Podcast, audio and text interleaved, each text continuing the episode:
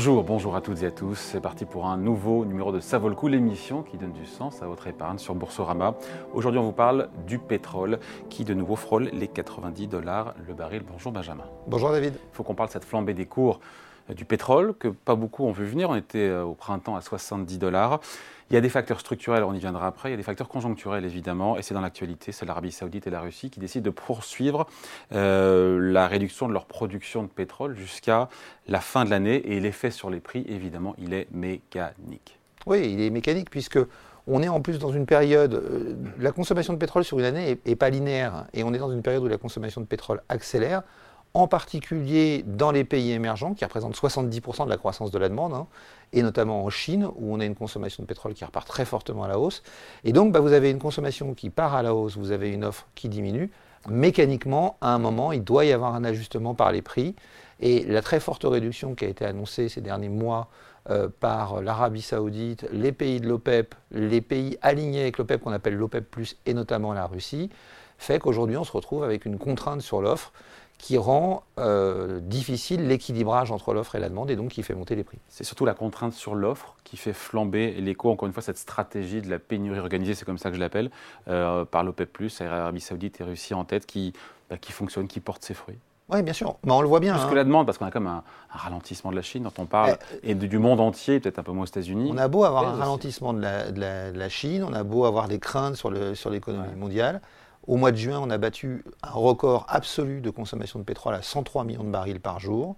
Et cette année, la consommation de pétrole en moyenne sur l'année va atteindre un nouveau record à 102 millions de barils par jour.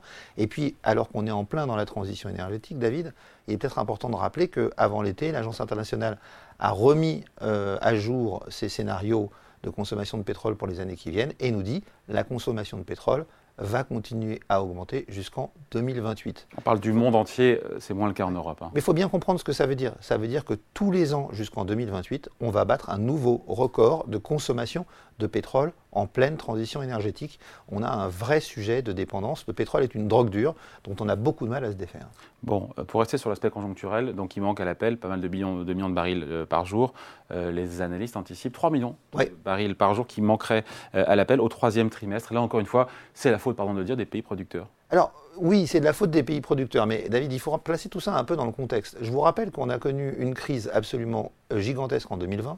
Crise du Covid, où on a même vu les prix du pétrole passer en négatif, et on a réussi à éviter la catastrophe, notamment la catastrophe industrielle, parce que beaucoup de sociétés étaient menacées par cette, par cette situation, et les seuls qui ont pu réagir, ce sont les pays de l'OPEP, en abaissant leur production de pratiquement 10 millions de barils par jour, en acceptant une perte de revenus, simplement pour permettre d'équilibrer l'offre et la demande. Et ça a laissé des traces, c'est ça? Et ça a laissé des traces en ce sens que l'année suivante, quand les prix sont repartis, les États-Unis, j'ai envie de dire, n'ont pas vraiment joué le jeu parce qu'ils ont utilisé leur stock stratégique pour des raisons politiques, pour éviter que les prix du pétrole à la pompe montent trop. Et donc Joe Biden a libéré une grosse partie des stocks stratégiques américains.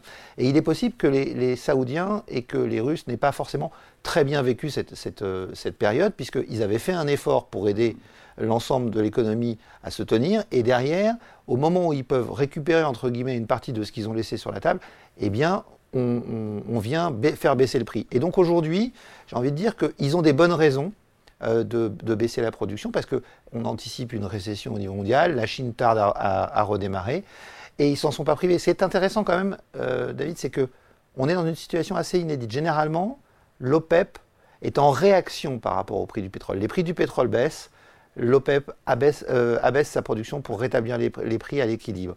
Les prix du pétrole montent, il, remonte la production pour faire baisser les prix. Là, on est en anticipation. C'est quelque chose d'assez nouveau et ça montre aussi un autre phénomène très important, c'est que l'OPEP et ses pays alignés, notamment la forte alliance qu'ils ont constituée aujourd'hui sur la gestion du prix du pétrole avec la Russie, euh, l'Arabie saoudite, l'OPEP et la Russie ont repris la main sur la fixation des prix du pétrole. Et c'est assez logique dans le contexte de transition énergétique qu'on connaît, où les compagnies nationales, elles, ont tendance à baisser leurs investissements. Et donc, le poids des producteurs des pays nationaux est en train d'augmenter et donc ça leur redonne beaucoup plus de pouvoir. Pardon d'être un petit peu ethnocentré, mais euh, je reviens sur la France, mais le débat doit aussi exister ailleurs dans d'autres pays. Euh, quand on entend en cette rentrée que le gouvernement refuse euh, toute nouvelle ristourne sur les prix à la pompe, juste d'un point de vue écologique, on met de côté, on a compris le tour, la question budgétaire, parce qu'effectivement il faut réduire les déficits, mais d'un point de vue écologique, on peut comprendre aussi, parce que ça revient quand même à subventionner l'usage de produits fossiles, de carburants fossiles, dont on cherche à se départir, à sortir pour sauver le climat. Oui, ça, a le mérite de la cohérence. Jusqu'à maintenant, effectivement, on pouvait s'étonner d'avoir un gouvernement qui passe son temps à expliquer qu'il fallait se débarrasser des énergies fossiles et qui, pour des raisons sociales, dès qu'on voyait les prix du pétrole monter, subventionnait la consommation. Entre la fin du monde et la fin du mois, il fallait... Exactement. Et donc c'était pour acheter la paix sociale, quelque part. Au moins, ça a le mérite de la cohérence. Maintenant, euh, ça pose un, vrai problème. C'est que, compte tenu de la pénurie de pétrole, entre guillemets, hein, qu'on est en train d'organiser à moyen terme en limitant les investissements, euh, alors que les solutions de remplacement ne sont pas encore à l'échelle, eh bien, on risque de se retrouver avec des prix d'énergie qui montent régulièrement. Patrick Pouyanné en a parlé cet été aux rencontres d'Aix. Le prix de l'énergie va sans doute être de plus en plus cher. Cette période de transition est très difficile à gérer et on a peut-être décidé de mettre le frein sur la production pétrolière sans toucher à la demande. par rapport, sans toucher à la demande, parce que c'est trop compliqué d'un point de vue social sans préparer suffisamment rapidement la montée en puissance des solutions de remplacement. Et même si les solutions de remplacement étaient là, dans certains domaines comme le transport, vous ne changez pas la flotte de véhicules du jour au lendemain. Donc vous vous retrouvez forcément avec une inadéquation qui fait que l'énergie va probablement valoir plus cher. La seule conséquence à tout ça, euh, David, c'est qu'il n'y a qu'une seule solution. C'est qu'il faut encore accélérer sur la transition énergétique. Encore développer et encore accélérer le développement des moyens de production bas carbone de façon à pouvoir enfin se débarrasser parce qu'il y a cet entre-deux qui pousse les prix euh, du pétrole à la hausse parce qu'effectivement, on cherche à baisser la production pour respecter, encore une fois, les accords de Paris, les critères ESG, euh, pour des raisons climatiques, mais la demande, elle, elle escalée, on n'y touche pas, donc elle augmente, on l'a dit, on a des niveaux records cette année euh, dans le monde, et donc, logiquement, l'offre qui baisse, la demande qui monte, et ben, c'est normal que les prix du pétrole soient on est à la hausse. On est, on est sur les marchés de matières premières, vous savez, sur un marché euh, qui, est sujet à ce qu'on appelle chez Ophi Invest AM le syndrome de la tomate. Euh, quand vous allez au marché le dimanche matin, mm. euh, vous vous fichez de savoir s'il y aura des tomates dans six mois. Ce qui va compter, c'est est-ce qu'il y a des tomates ce matin. S'il y a beaucoup de tomates, vous les paierez pas cher. S'il n'y a pas beaucoup de tomates, vous les paierez très cher. Et donc aujourd'hui, on a organisé une réduction de la production de pétrole alors qu'on n'a pas de solution de remplacement immédiate.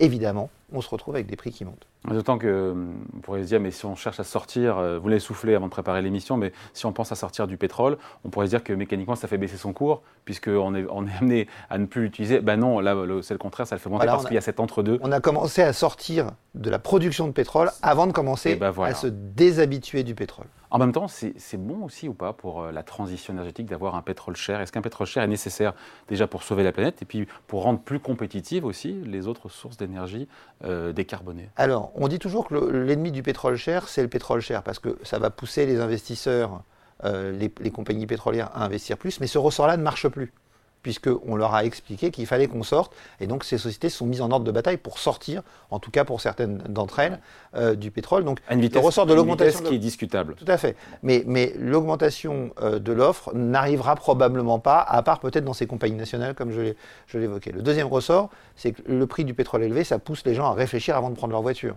typiquement. Donc effectivement, c'est plutôt une bonne chose. Là où les effets sont contrastés, c'est que pour faire cette transition, il va falloir produire des éoliennes, produire des panneaux solaires, produire des batteries. Il faut l'énergie pour, pour ça. il faut des métaux. Et donc, pour produire les métaux, il faut de l'énergie. Pour produire les éoliennes, il faut des métaux. Pour produire les panneaux solaires. Donc, dans, un, dans une première phase, il est même possible que cette transition énergétique augmente la consommation d'énergie et donc augmente euh, la, consommation de pétrole, puisqu'on n'a pas vraiment de solution de remplacement. Et donc augmente le coût de cette transition énergétique à court terme. Exactement. Mais il y a un moment, il faut quand même être cohérent et avoir, avoir en tête une chose. Quand vous organisez une transition d'un système à un autre, vous avez un système qui n'est pas inefficace, mais vous décidez de vous en débarrasser parce qu'on a décidé de prendre en compte une externalité négative qu'on ne prenait pas en compte avant. Quand vous prenez en compte quelque chose que vous ne preniez pas en compte avant, ça a forcément. du climat, là. Voilà.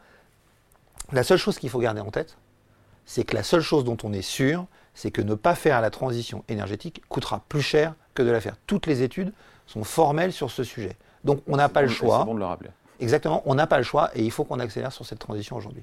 Allez, merci beaucoup. Explication, point de vue signé Benjamin Louvet, gérant matières premières chez Ophi Invest. Merci à vous. Merci. Ça vaut le coup, on revient la semaine prochaine sur Boursorama.